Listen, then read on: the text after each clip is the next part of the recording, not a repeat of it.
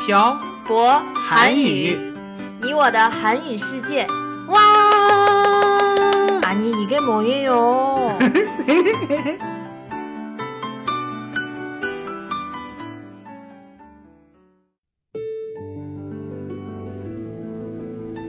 跟朴博学韩语，请在淘宝搜索店铺“朴博韩语”查看课程详情。欢迎大家一起来学习。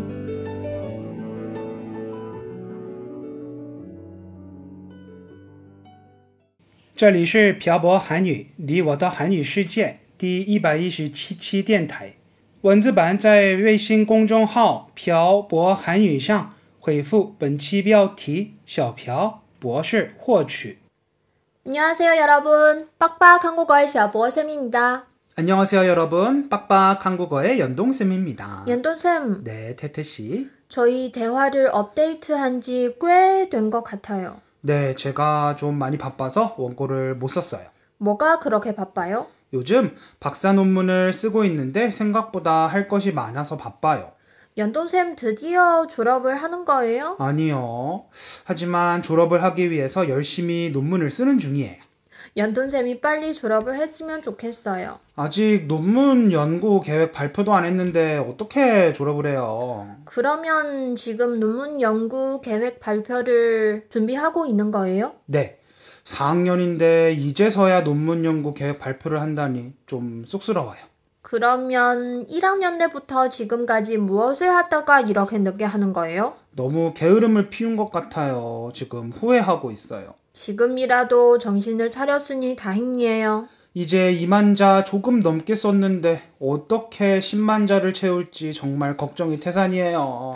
시작이 반이라고 시작을 했으니 꼭 잘 통과할 수 있을 거예요. 네, 응원해 주셔서 감사합니다. 근데 오늘은 무슨 얘기를 할 거예요? 오늘은 박사 얘기도 나왔으니 제가 왜 박사를 하게 되었는지 청취자 여러분들께 설명해 드리는 시간을 가져볼까요? 궁금해 하지 않으시는 분들도 계실 텐데 괜찮겠어요? 그렇다면 어쩔 수 없지만 궁금해 하시는 분들도 계시지 않겠어요? 네. 그러면 궁금해 하실 수도 있는 분들을 위해 연돈쌤이 왜 박사를 시작하게 되었는지 설명해 주세요. 네, 일단 저는 2013년에 석사를 시작해서 2015년에 석사 학위를 취득했어요. 석사는 2년 만에 졸업했네요. 네. 사실 2012년 1월에 중국에 온 뒤에 1년 동안 중국어를 공부하고 2013년 초에 석사 입학을 준비했어요. 뭘 준비했어요? 입학 원서를 쓰고 입학 시험을 봤어요. 입학 시험은 잘 봤어요?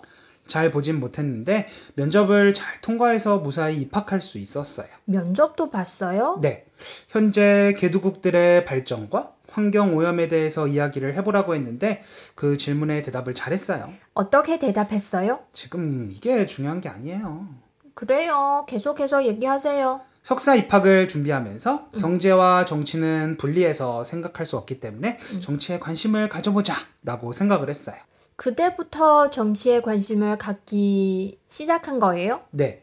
그 전까지 전 정치에 관심이 1도 없었어요. 정치에 관심을 갖기 시작하면서 한국의 언론이 참 거짓말을 잘하는 것도 알았고 은폐하는 것도 많은 걸 알 수 있었어요. 그래서요? 사실 그때까지만 해도 석사만 빨리 졸업하고 한국에 돌아가거나 중국에서 일을 찾아서 해야겠다고 생각을 했고 박사를 할 생각은 없었어요.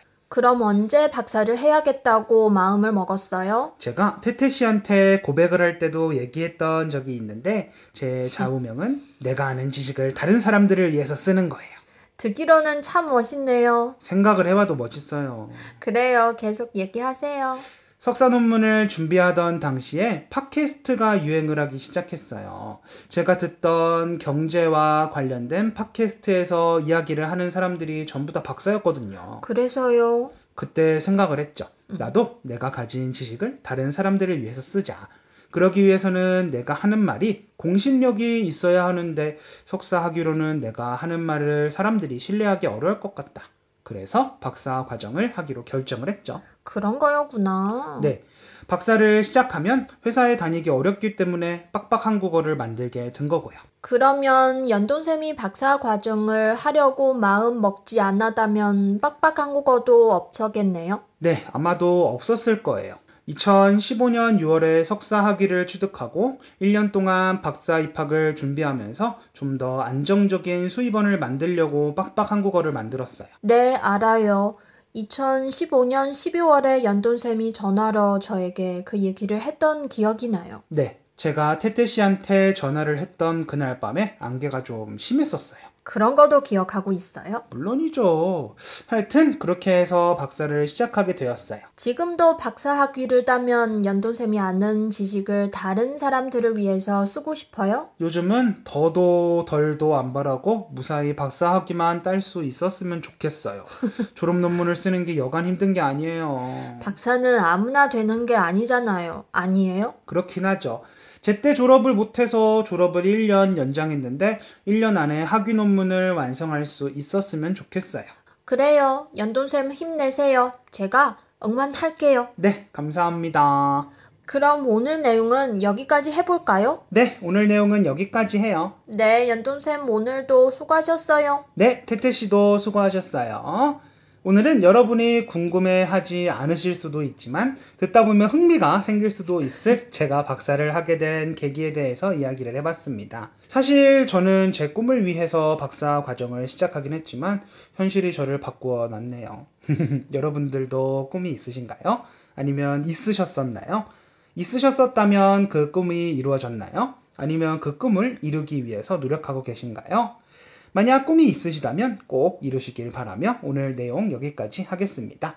그리고 여러분들이 듣고 싶으신 주제를 댓글에 남겨주시면 감사하겠습니다. 오늘 내용은 여기까지 하겠습니다. 지금까지 빡빡한 고갈 샤버쌤과 연동쌤이었습니다. 들어주신 분들 감사합니다. 다음에 봐요. 안녕.